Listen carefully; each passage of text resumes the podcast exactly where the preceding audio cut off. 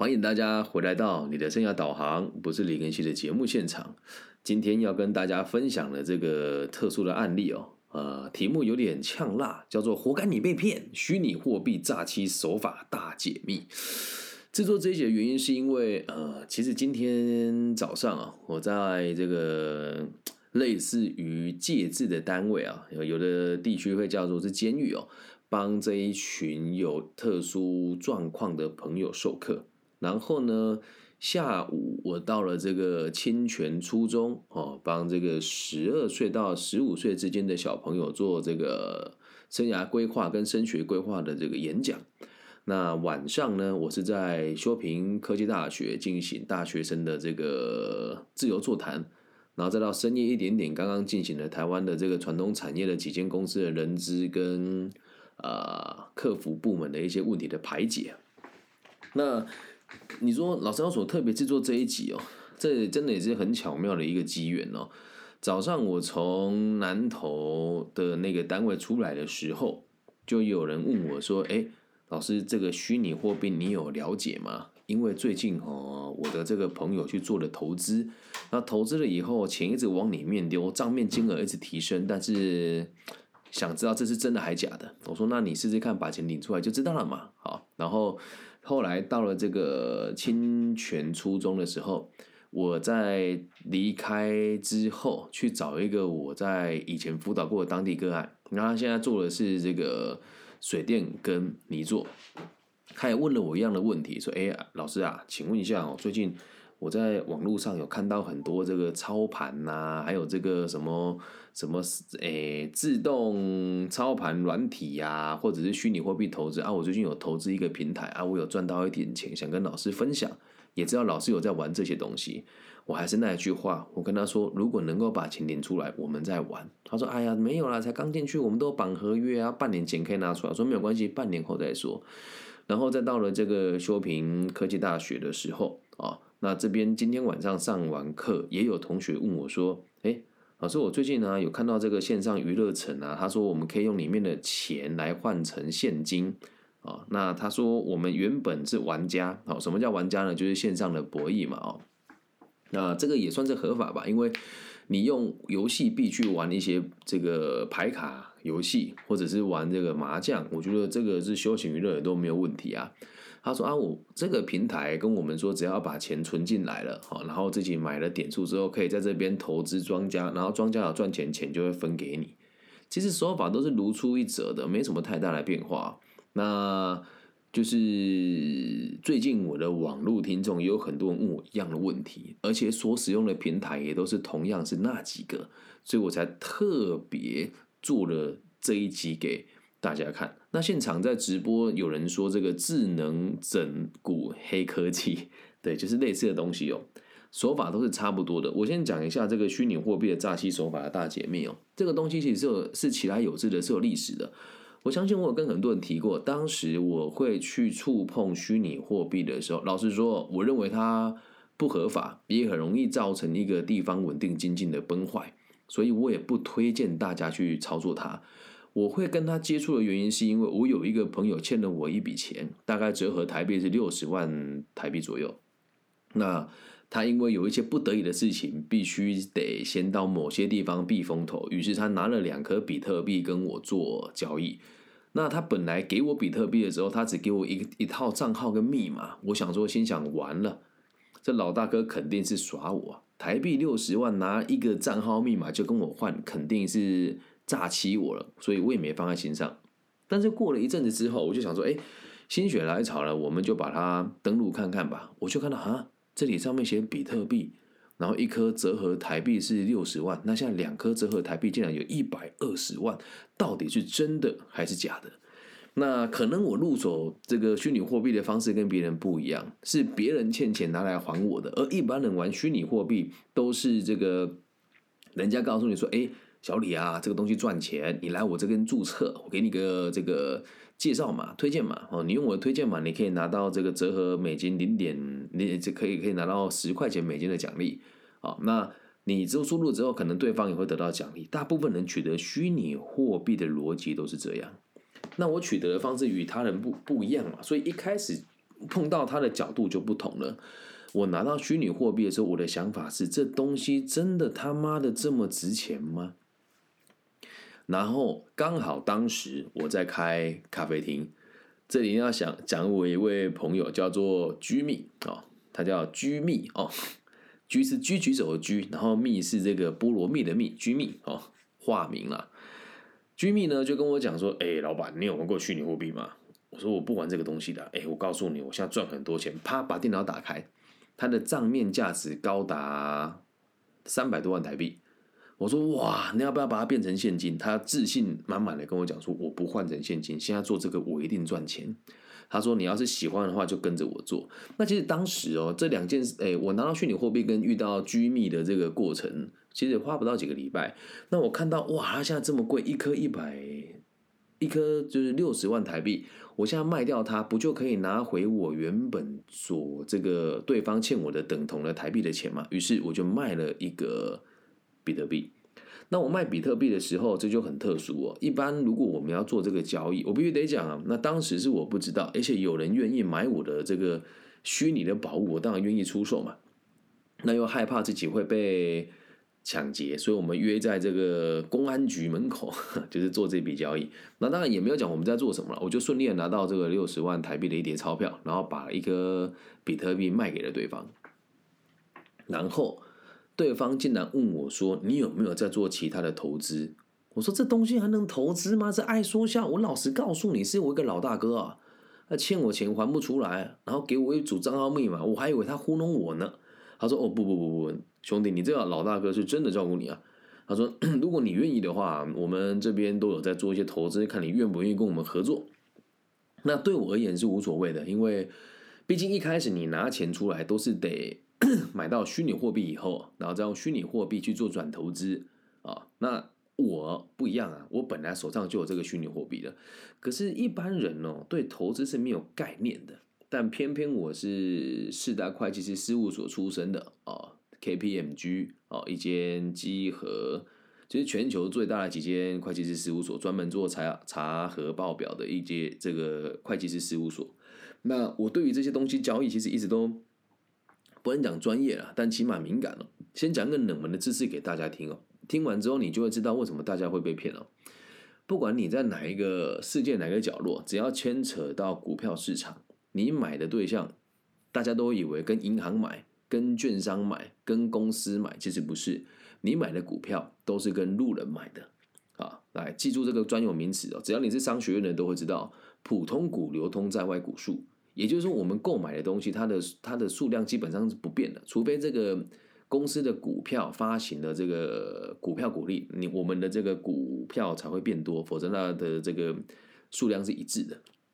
那我们在做交易的时候，我们买股票跟卖股票都是用委托的，你委托券商帮你买，委托券商帮你卖，所以每一笔交易都是有两个路人交易成功了，才会有这个。所谓的这个市价出现，而虚拟货币的逻辑和这样和这个股票的逻辑是相当接近，可是问题差在哪里哦？台湾或是某一些地区的这个股票涨跌幅会有一个百分点，以在台湾来讲就是十个百分点，你涨不会涨超过十个百分点，跌也不会跌超过十个百分点，所以在这个地方我们的涨跌很合理。但如果今天是玩虚拟货币的话，假设我想要让市场崩盘。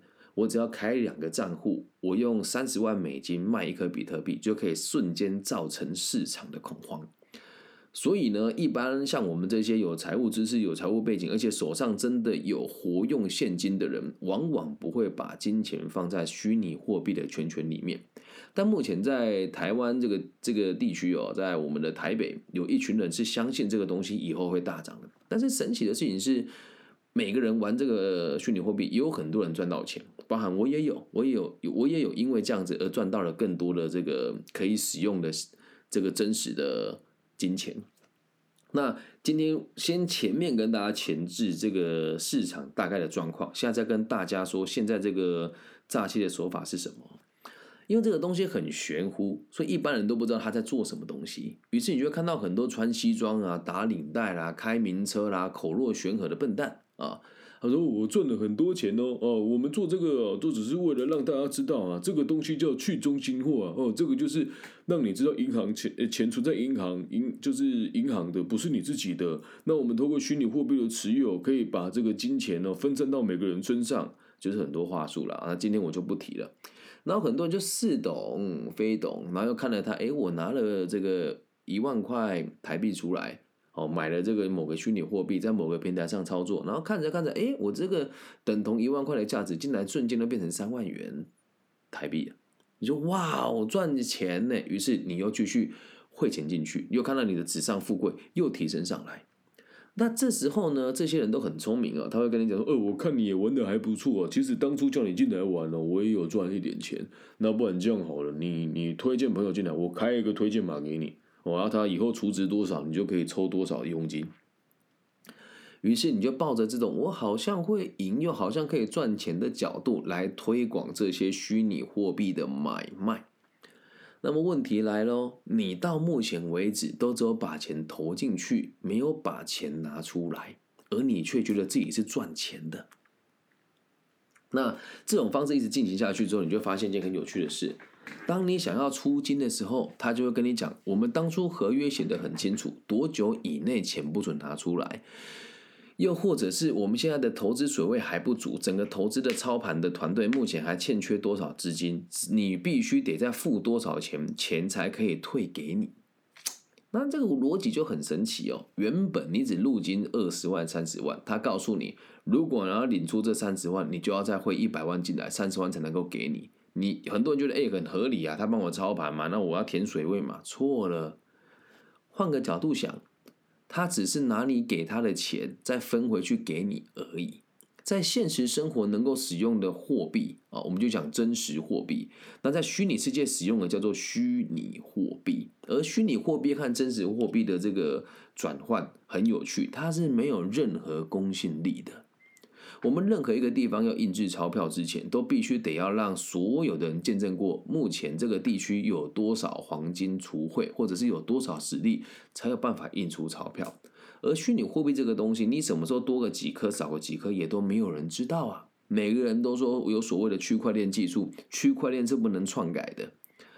老实告诉大家啊，网络的流量都可以买了，那为什么区块链里面的这些交易不能被篡改呢？于是很多人其实不像我们了解的这么深，他就只想着，反正我钱放在银行的利润不就一点多啊？那我放在这个地方，有时候就隔两天就翻了一倍，我何乐而不为呢？于是你就不有他的把钱往里面丢，再加上你本身现在的经济状况就不是太差，所以呢，你也不在意这个钱拿不拿得出来。而且啊，多数会玩虚拟货币的人都是缺乏真实的商业跟投资经验的朋友。但还是有例外哦，像我们这种了解游戏规矩的人，只要在正确的时间做正确的事，我们依旧可以赚取一笔非常可观的财富啊。那这边我再补充说明一下，不管是股市也好，虚拟货币也好，不管它是涨还是跌，我们都能够赚钱。如果涨的时候就买起来，等它涨了再卖；如果跌的时候，就先。跟别人讲，我现在先买了，以后再，哎，我现在先卖了，以后再把买权买回来，做多跟做空的概念，理解吗？所以有商管经验的人通常不会碰它。那如果会碰，我们都知道最困难的点是要把虚拟货币变成真实货币的时候是有困难度的。那如果你使用的是一些个人私人的平台，什么什么操盘手啦，什么智能 A P P 啊这一些的。它所开出来的这个网站，往往也都不是真正的区块链技术，他只是开了一个类似于可以随时更改的笔记本，在上面做一些假的资料，让你认为你投资进来的钱是有涨有跌的。可是实际上，你的钱从头到尾都只是在他口袋里面打转而已。所以他们也很聪明哦。如果今天遇到有人要告他们的时候，他处置了六十万的的这个台币。那等到人家告他的时候，他就还他三十万，然后就说其他我们真的是有去做投资，然后真的也赔了钱。对，你能拿他怎么样？合情合理合法，对吧？而且往往这种事情也都不会走上法庭，原因其实很简单，因为通常会玩虚拟货币的人对法律也都是比较没有相对应的知识的。不是要攻击任何人，只是你仔细观察，在台湾中南部会碰虚拟货币的朋友，多数在现实的生活当中的收入都不是太高，因为他们的消费不理性，投资也不理性。那么问题来了，有人就今天有接到两通电话跟两封这个电子邮件，还有一封简讯，啊，一封这个私讯哦，都是说。诶，我在某某平台储值了，那现在就像老师您说的，我要求他出金，他又要求我要汇多少钱进去凑整数，或者是他给我看当初签订的合约有说多久才能够出金，现在大家的钱都是拿不出来的。你说哇，李根新，那你王八蛋啊！当时知道怎么没有跟大家讲？每一个要投资之前的人，只要你有接触过我，我一定都会告诉你。这个东西百分之九十是骗人的，为什么不敢讲百分之百呢？因为就像你以前进赌场一样，前面不把你养肥，后面哪来的沙？对吧？前面不把你养肥，后面哪来的沙？以前开赌场的时候，因为你会下线回家嘛，所以你带着钱回家还会一种饱足感。现在玩线上的虚拟货币，等于是你随时都在赌场现场。还有个说，哎呀，你要领钱回来，咱们得再储点值，钱能够退给你，会有赌徒的心态。而最有趣的状况是，为什么还有这么多人为愿意推荐身边或者是陌生人来做虚拟货币呢？原因其实也很简单，被骗的人都有一种谬论：我既然都被骗了，既然我知道他是错误的，我要希望更多人也被骗。又或者是他会奢望说，反正我都被骗了，更多人把钱丢进来，我就可以在这个组织拿到更多的钱。所以这种活该你被骗的意意思就在于，虚拟货币的诈欺手法跟以前的这个恶意传直销、广西南宁的传直销案，还有这个大巴士计划、阳光城计划，还有一些恶意的传直销，都是一样的逻辑呀。啊，我先讲哦，我这边也要再做个说明哦。虚拟货币这个做法算是比较新的，而传统一点的做法，你会发现诈术都差不多。我们讲完虚拟货币之后，我再补充一下传直销的秘密哦。在台湾呢，有有两家啊，一间叫美差，一间叫差安啊，我都没有讲哪一家啊，所以贵公司的法务你也不要来找我，到时候我也不会承认哦。他们会跟年轻人说：“哎呀，你们现在工作很辛苦啊，看不到未来哦，然后这个资本家都剥削你们，你一定要有更多不同的技能才能够赚钱。加入我们的这个组织，我会帮你培训。哦，现在呢，我们只是要你去上网消费，你还可以拿到回扣哦。你每个月花九百块买卫生纸，也花九百块在这个地方买卫生纸，你还可以得到点数，然后推广别人来消费，你还可以赚到一点钱哦。逻辑都是一样的。”你要加入会员之前，跟成为经销商以前，他会要你每个月定期出个五千、六千、八千。随着你看起来的位位阶越高，投入的钱就越多。那这时候你会说：“哎，我想退出啦！”啊，这可是你做的好好的，干嘛退出呢？他给你的钱的方式更神奇哦。你每个月就固定消费那五那那八九千块的日用品在这里啊，然后你还要透过平台来购买你的货物，再卖给别人。所以你会不停的拿你的钱捐献给这个平台，而这个平台分给你的分红却少得可怜，你却认为你自己在创造你下班之后的被动收入。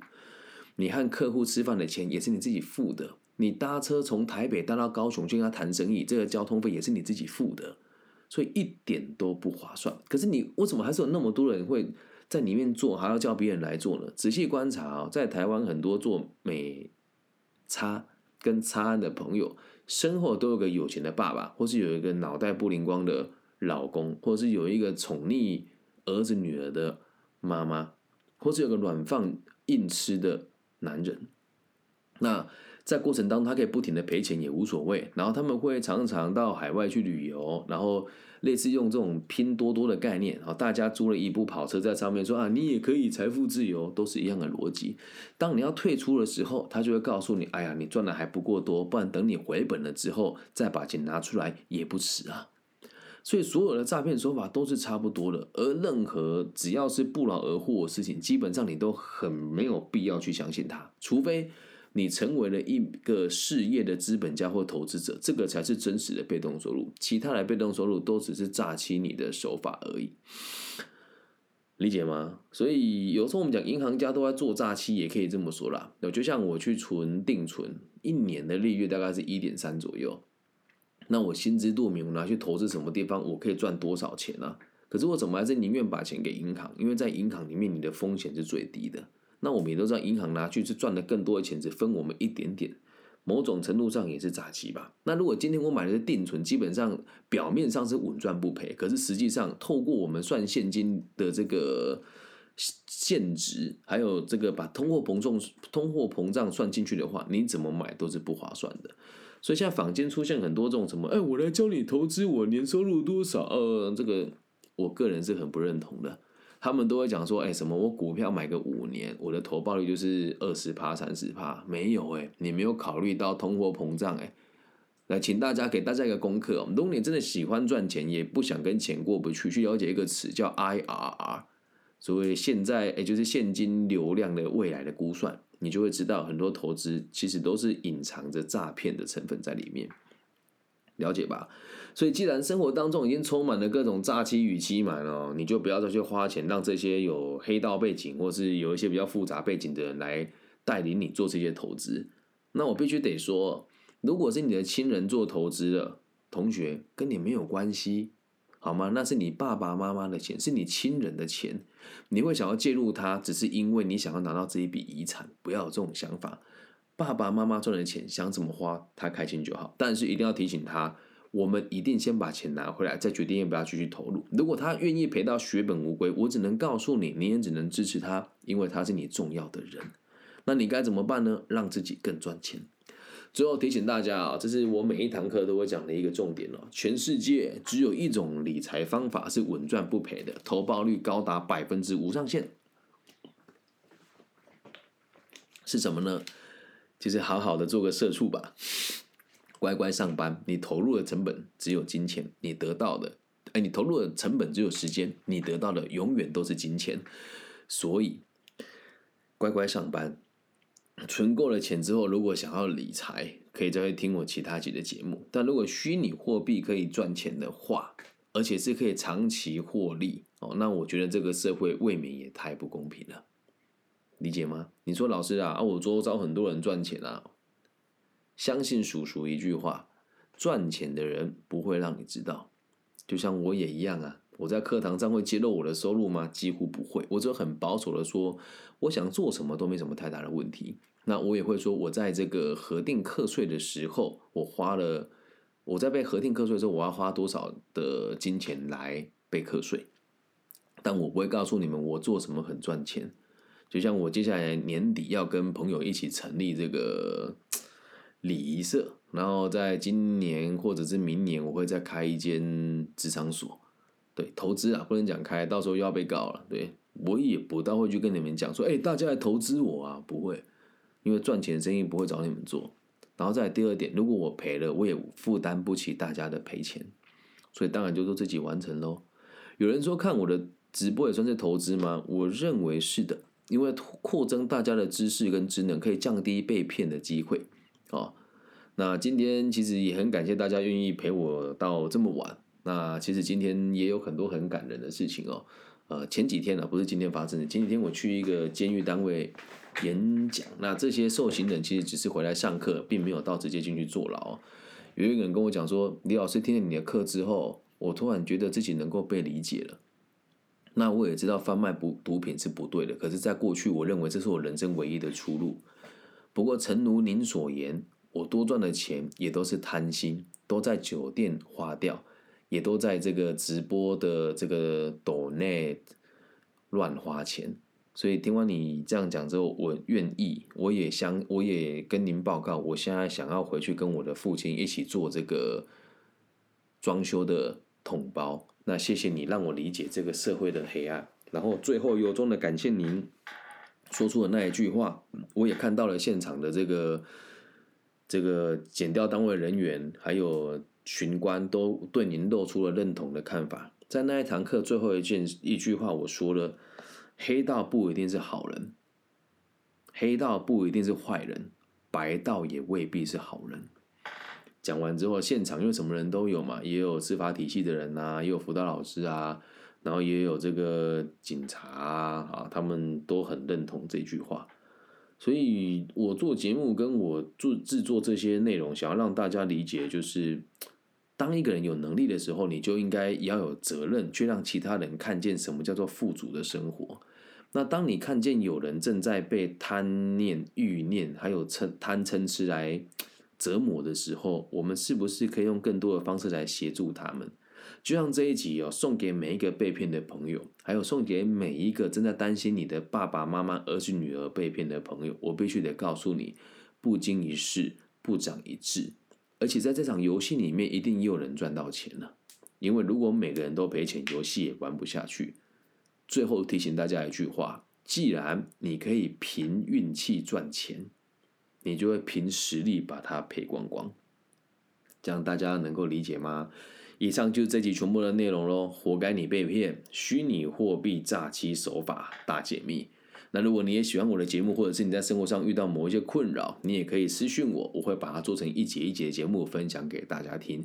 假设你也喜欢的话，记得帮我分享、按赞加订阅。特别感谢网易云频道对本节目的支持与爱护，用非常客观的角度对我进行这个全大陆的排名，都有在个人提升的前三名，在知识榜上的百分之哎，都有在知识榜上的前五十大。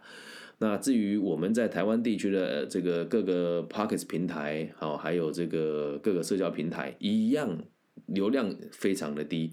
那大家如果喜欢现在在 Clubhouse 现场的朋友，或者是 IG 现场的朋友，就可以帮我把这一则这个直播分享给需要的人，然后标记说“活该你被骗”，然后请他们进来听一听。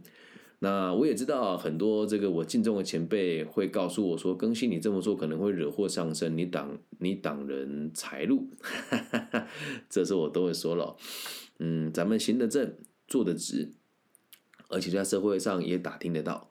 那同时也是少数在这个年纪就参加福伦社跟就读 EMBA 的年轻人。